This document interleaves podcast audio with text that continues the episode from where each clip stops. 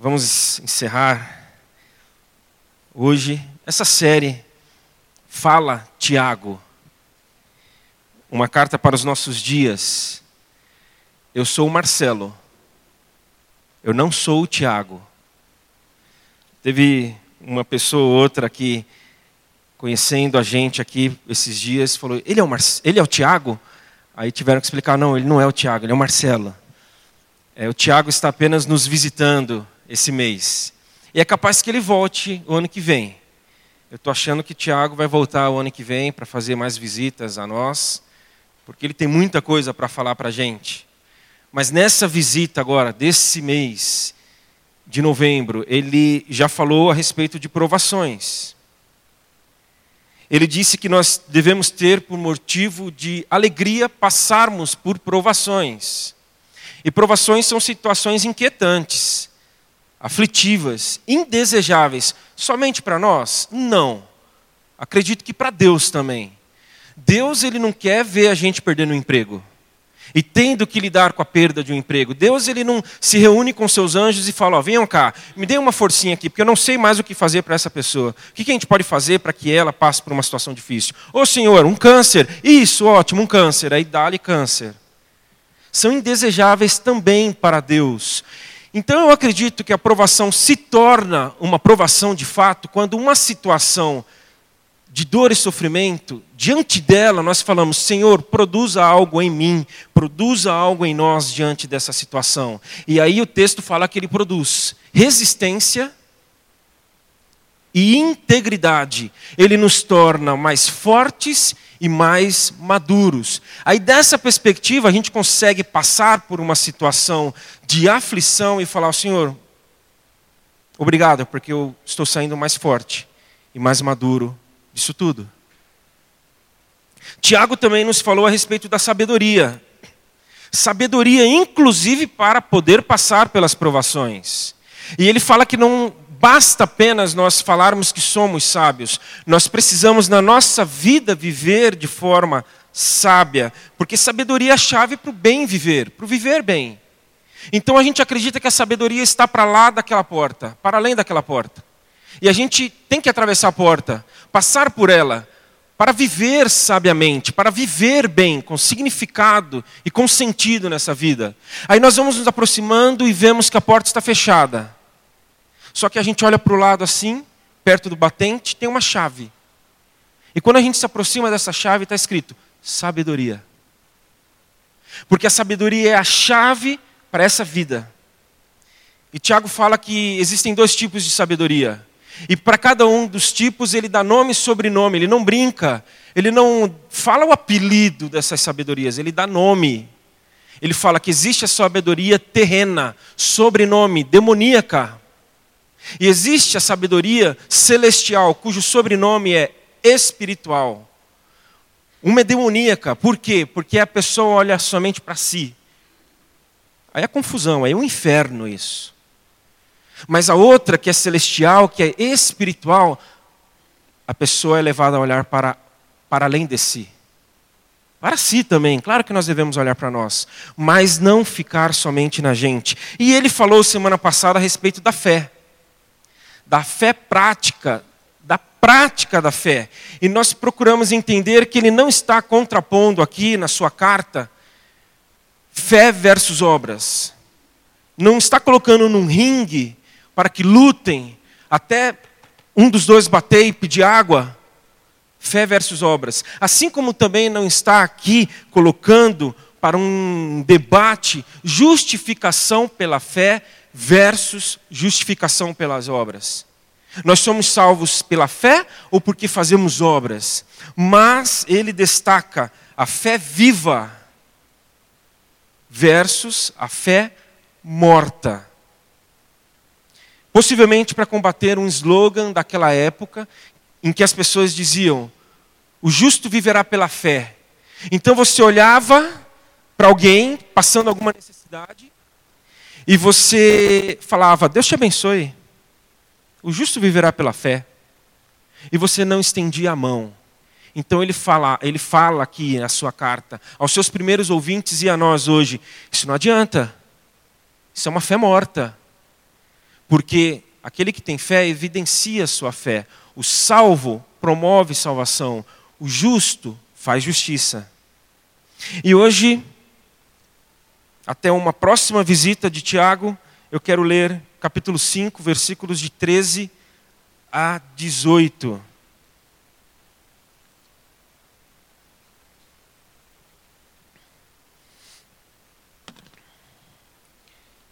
Tiago, já próximo do final da sua carta.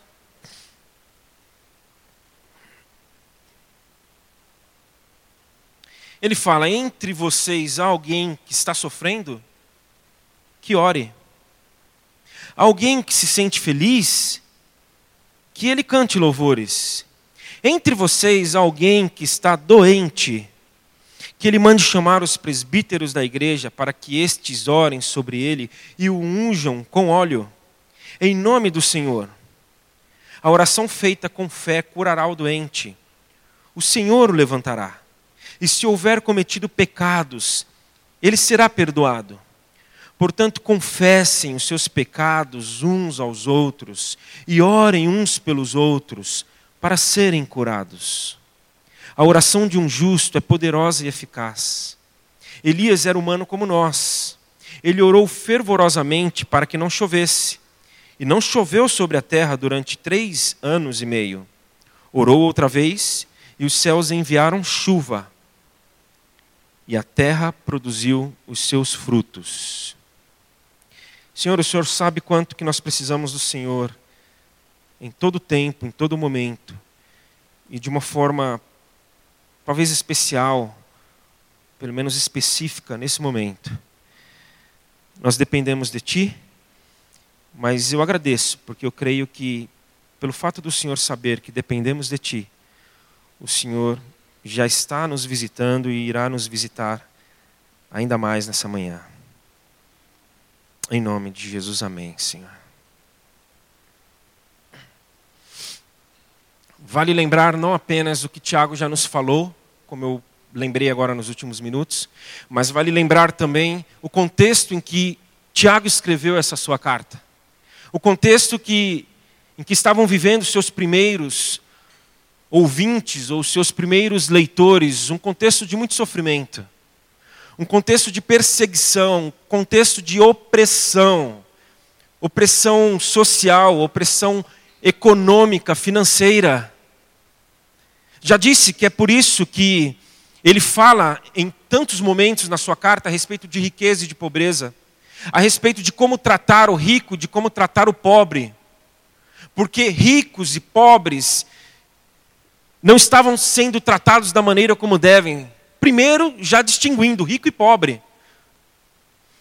Então era esse o contexto. E nesse trecho de hoje nós vemos mais uma vez sofrimento, vemos mais uma vez doença, vemos alegria também. Também alegria, claro. E ele fala de passar por tudo isso. E é interessante que existe um paralelo muito grande entre Tiago e Provérbios. Só que Provérbios, ele traz ali sabedoria para evitar certas situações. O sábio ali em Provérbios, ele fala: olha, caminhem dessa forma para vocês não entrarem, para vocês não passarem. Tiago aqui já está falando para quem está passando. Então vivam, sigam essas orientações para que vocês passem, para que vocês consigam passar. Porque nós vamos passar. Quer queiramos, quer não. Quando falamos de provação, foi falado a respeito de três estacas que foram necessárias que estabelecêssemos para que pudéssemos pensar nas provações. A primeira delas, de que nós vivemos num mundo ferido. O mundo está ferido, está atingido. Um mundo que sofre. A segunda estaca é de que nós vivemos num mundo hedonista, um mundo que sofre, mas não quer sofrer. Um mundo que chora, mas faz de tudo para não chorar. E a terceira estaca é de que a igreja, o cristão, vive nesse mundo. E que se respingou o mal, a dor e o sofrimento em todos nós por conta do pecado, e respingou, respingou também em todos nós essa ideia hedonista. Mas nós passamos por tudo. Porque, como C.S. Lewis fala, A nossa diferença para o não cristão não é de que nós somos menos atingidos, de que nós vivemos num mundo menos atingido, mas é de que nós temos a consciência de que nós vivemos num mundo atingido e de que somos pessoas atingidas. A diferença é a consciência, porque nós vamos passar. E ele inicia sua carta falando de oração. Aquele que precisa de sabedoria, peça a Deus. Ore. Fale, Senhor, eu preciso de sabedoria para passar por tudo. E ele encerra sua carta falando de oração. E nós precisamos, como tudo que a gente lê, interpretar muito bem o texto. É, tem alguém, um jornalista, que disse: falta amor no mundo, mas também falta interpretação de texto. É, é, um jornalista, eu não vou falar que ele é de esquerda, senão você vai achar que eu sou de esquerda. Já falei que ele é de esquerda. Mas eu, eu não sou, e não é porque ele é de esquerda que você, talvez por ser de direita, não vai levar em consideração o que ele falou, porque, como diz uma tia minha, é, podia estar na Bíblia isso. Aliás, de alguma maneira até está. Falta amor neste mundo, mas também está faltando interpretação de texto. Então nós precisamos ter cuidado para não falar o que o texto não está falando. E alguns textos, eles são difíceis da gente entender o que o texto está falando. E quando a gente se depara com um texto que é difícil a gente entender o que ele está falando, a gente procura ouvir quem está dizendo o que o texto está dizendo. Aí a gente vai atrás de alguns livros, por exemplo. Eu vou lá na minha estante e pego um comentário. Aí eu abro, deixa eu ver o que esse cara aqui está falando, que esse texto está falando. Aí eu entro lá no meu computador, procuro alguns arquivos e tento também fazer uma leitura da leitura que alguém já fez. Mas tem algumas leituras que a gente faz de algumas pessoas que você fala, meu Deus, não, é melhor não, deixa quieto. Eu tive um professor que de ensino de pregação expositiva, às vezes um aluno ou outro ia pregar, aí ele, ele ia analisar o sermão depois. Ele falava, o seu sermão você sofreu de comentarite. É comentário, você pegou o comentário e, e tra transcreveu no teu sermão. Comentarite. Ele falou, já, você já percebeu uma vez tomando café com ele? O negócio de tomar café é antigo, gente. Aí tomando um café com ele, ele falou, Marcelo, você já percebeu que às vezes o comentarista, ele tem lá um texto, ele vai comentando os versículos. Quando tem um versículo difícil, ele pula. Não tem um comentário daquele versículo difícil. O cara não sabe o que falar ali. Aí ele diz: comentário é para vender livro. Calma, ele era um pouco radical, esse professor. Se você tem algum comentário, segura ele, abre lá de vez em quando, dá uma lida. É bom, é legal, só toma cuidado, porque às vezes o que eles falam é uma forçada no texto. Então, é mais seguro hoje, por exemplo, ao invés de eu me comprometer com aquilo que o texto não está falando, pelo menos de forma clara, eu vou me comprometer com aquilo que ele está falando. Por exemplo, não está clara essa questão do óleo. Ungir com óleo. Não existe outro texto correlato em que fala para nós ungirmos com óleo quem está doente. Não existe. O óleo era usado para ungir em outras situações. Aí especula-se que o óleo ali era terapêutico. Não tinha uma ação sobrenatural no óleo. Mas falta textos correlatos que a gente pode amarrar Significa que eu não posso ungir ninguém com óleo e orar? Não, não significa. A gente só não pode fazer disso uma regra. Aqui também fala um pouquinho sobre orar e os pecados serem perdoados e a pessoa ser curada da sua doença. Aí é uma, uma questão histórico-cultural muito grande. Cria-se que uma pessoa doente, ela estava em pecado. Se não ela, alguém da sua geração pecou. E aí é um assunto que dá para a gente passar amanhã, à tarde e à noite conversando. Então eu não quero entrar nesse ponto. Aí você já pensa, Marcelo, eu vim aqui para ouvir a respeito disso. Você pediu para que lêssemos Tiago inteiro, e eu li Tiago inteiro. E eu cheguei nesse ponto, e eu estava aqui hoje esperando, estou aqui esperando que você fale sobre isso. Você não acredita que uma pessoa possa ser curada? Marcelo, você não tem fé de que isso possa acontecer? Olha, eu te digo que eu acredito num Deus que ressuscita mortos. Como é que ele não vai curar alguém? Mas para que você não vá embora é, muito decepcionado, eu vou ser pontual em relação a este ponto. Tiago não fala que toda oração feita com fé vai resultar em cura. Ele não fala isso. Que toda oração que é feita com fé resulta em cura. Ele fala que toda cura é resultado de uma oração feita com fé. A diferença. Olha a diferença. E aí, pastor Silas Moloshenko uma vez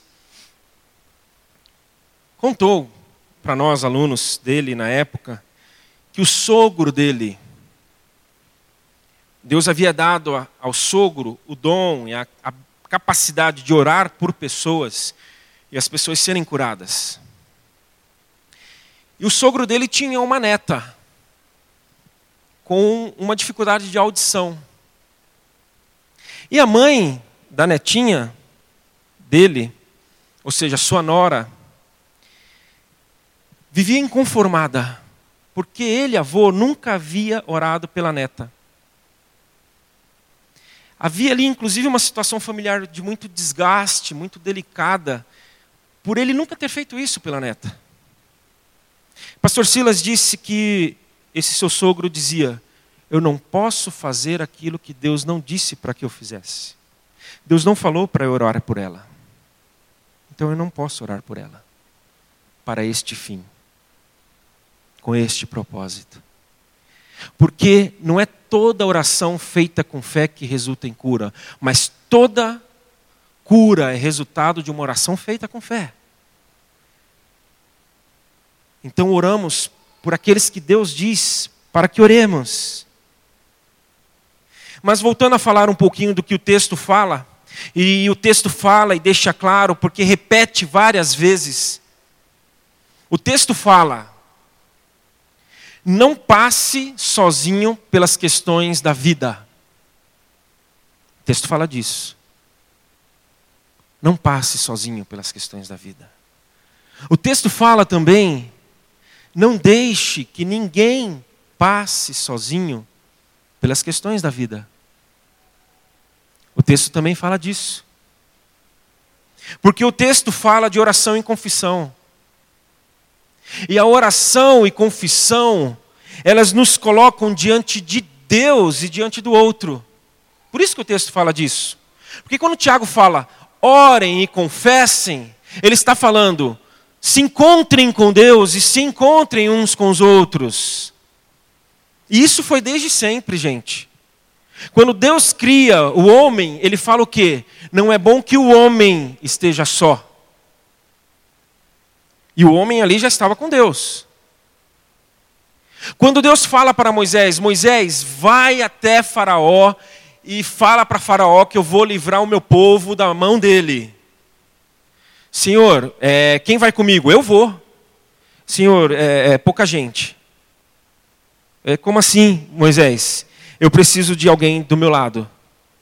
Tá bom, vai, Arão, vai junto. Mais um exemplo.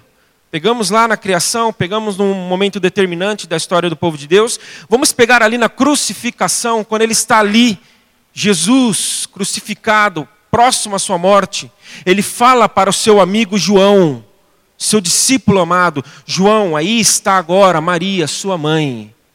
Mãe, agora aqui está o seu filho. Então, antes de partir, ele cria ali um laço familiar entre os dois para que nenhum dos dois prossiga sozinho. Então o texto fala, e eu repito, não passe sozinho pelas questões da vida. Não deixe que ninguém passe sozinho pelas questões da vida. Orem e confessem uns aos outros. Porque a oração e a confissão, é na oração e na confissão que se dá o encontro.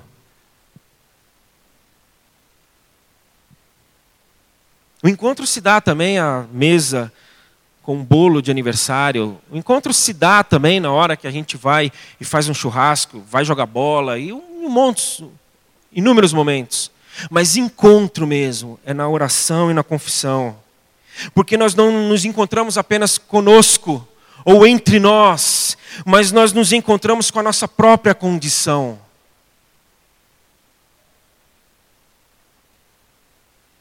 O encontro entre como nós estamos e com a possibilidade de como podemos ficar. O encontro da nossa vulnerabilidade com a nossa com o nosso porto seguro, com o nosso refúgio, é esse o encontro. Nós só oramos quando de fato nós nos vulnerabilizamos. Se você não se vulnerabiliza, se você não se desprotege, se você não tira as suas, os seus escudos e armaduras para orar, não aconteceu oração. Só a oração quando nós desmascaramos a nossa precariedade. Quando nós. É, as nossas mazelas, elas são. A gente para de negar as nossas mazelas e reconhecemos a nossa falta.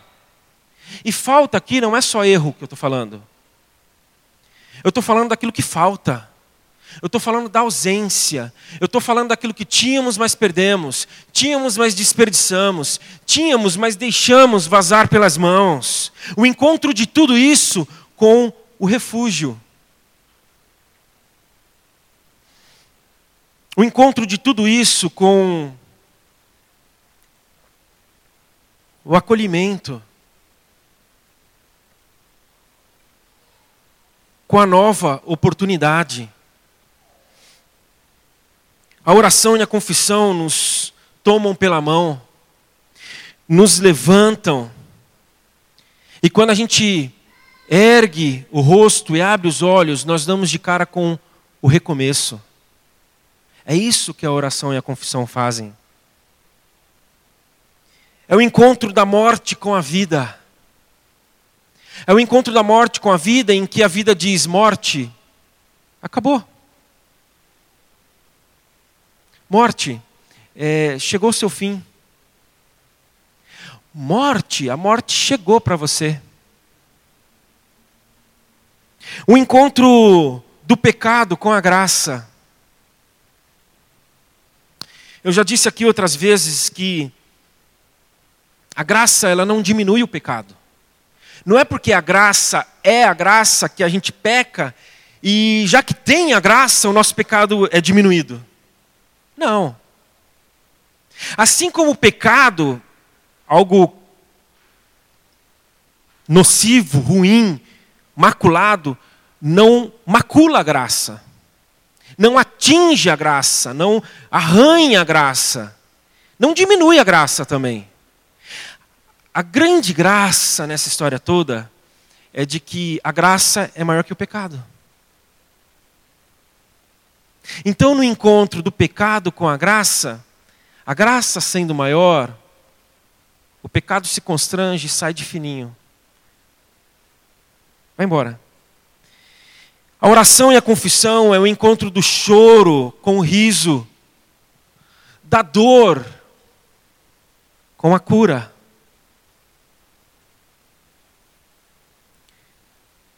Eu já disse isso também agora. Estou repetindo tantas coisas ultimamente. Eu não sei se é a idade ou se é a necessidade de que parece que a gente está vivendo num mundo cada vez mais sofrido. Um mundo que cada vez dói mais. Claro que eu não vou fazer isso, mas eu poderia citar várias situações essa semana de pessoas cujo coração está doendo por razões as mais diversas, e todas pertinentes. Não é aquela dorzinha, ai, para, vai. Mas a confissão e a oração é este encontro em que a gente chega com a dor e a gente sai com a cura. E nós não fizemos, isso é o mais bonito, nós não fizemos nada, nada para que a vida fosse dada, fosse oferecida a nós. Nada é dádiva. é presente. Nós não fizemos nada para sermos curados.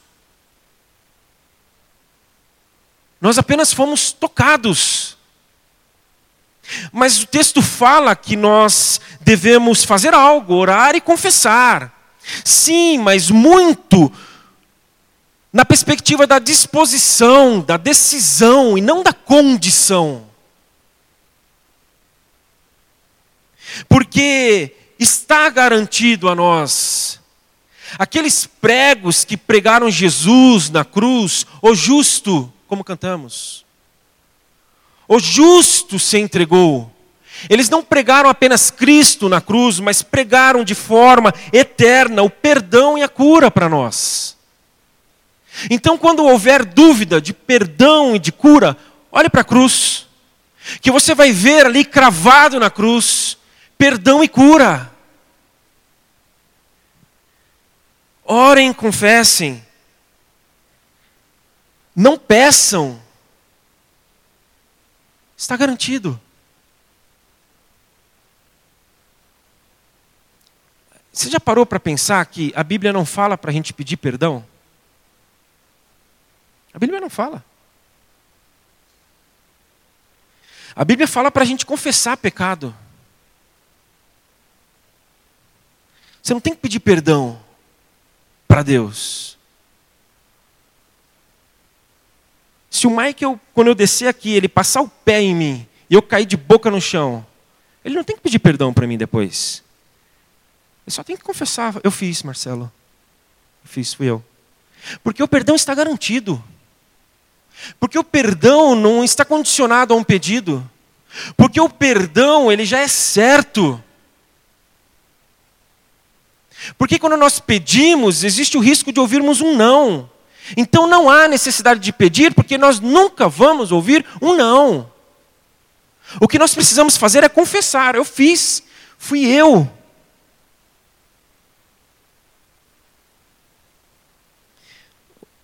O amigo Ariovaldo Ramos fala que a comunidade de Jesus não é a comunidade dos que não pecam mas é a comunidade dos que se arrependem.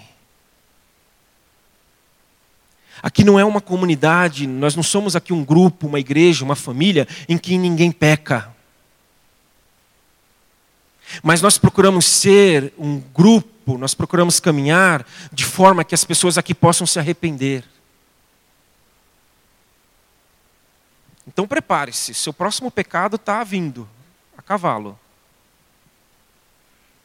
Mas o arrependimento existindo, a confissão, pela confissão, o perdão já está garantido. Então sempre haverá perdão e cura. Mas por que, que isso é tão difícil? Por que, que é tão difícil? Porque nós temos vergonha.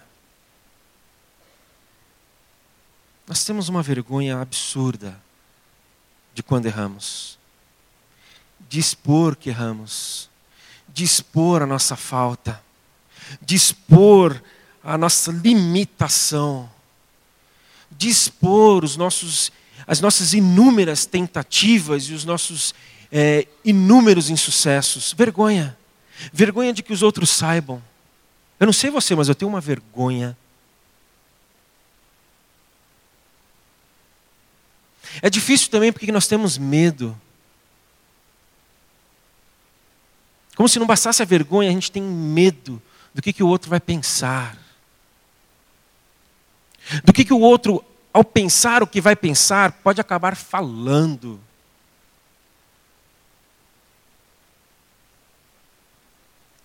Por isso que o texto é fantástico, gente. O texto fala que a oração, a confissão deve ser num ambiente, deve ser, é, deve, deve acontecer entre justos. Justos. Ore e confesse para uma pessoa justa. Porque uma pessoa justa, fazendo isso a uma pessoa justa, você não tem que ter vergonha. Você não tem que ter medo. Porque o justo já foi banhado pela graça. Porque o justo já foi curado. Então a única coisa que o justo, ao orar com você, por você, ao ouvir a sua confissão, vai ser: toma cura. Está aqui a cura para você também. Assim como eu fui, você também pode ser. Eu já tive é, momentos, um específico, em que eu confessei um pecado para um amigo, uma questão minha. Aí ele me ouviu, falou: Ok, Marcelo. Ok? Ok. Eu já até imaginava que isso fosse acontecer um dia. Ah, não, tudo bem, mas. Ok? Ok. Vamos. Porque eu confessei a um justo. Eu confessei a alguém que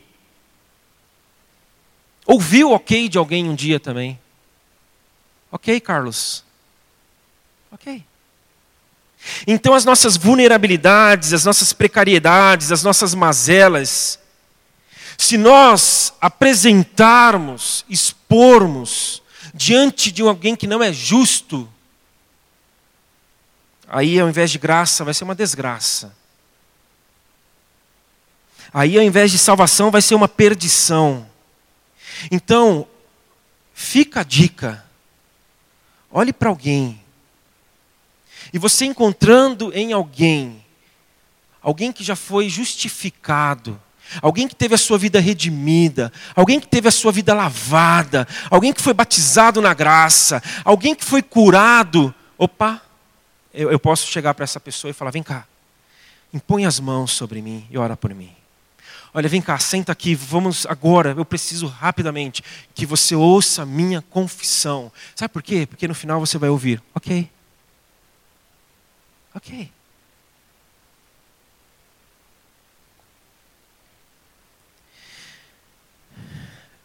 Tiago fala de tudo isso nesse texto. Não passe sozinho pelas questões da vida.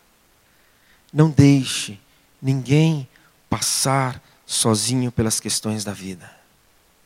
Que haja sempre entre nós oração e confissão, para que sejamos sarados e curados, porque o justo se entregou. A morte não foi seu fim. Ele está aqui presente para dar vida a todos nós.